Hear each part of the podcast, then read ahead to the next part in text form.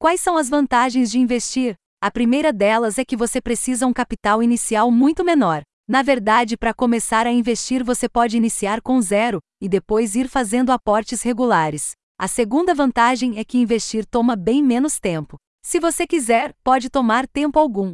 É a chamada gestão passiva de investimentos, mas esse é tema para outro vídeo. Outra vantagem é que investindo você pode até mesmo continuar no seu emprego atual. A quarta vantagem é que investir tende a te dar retornos alinhados com o mercado, ou seja, algo como 7, 10, 12% ao ano, e às vezes até mais. Será que você alcançaria isso com seu negócio? Até acredito que sim, mas com qual risco? Isto nos leva à última das vantagens.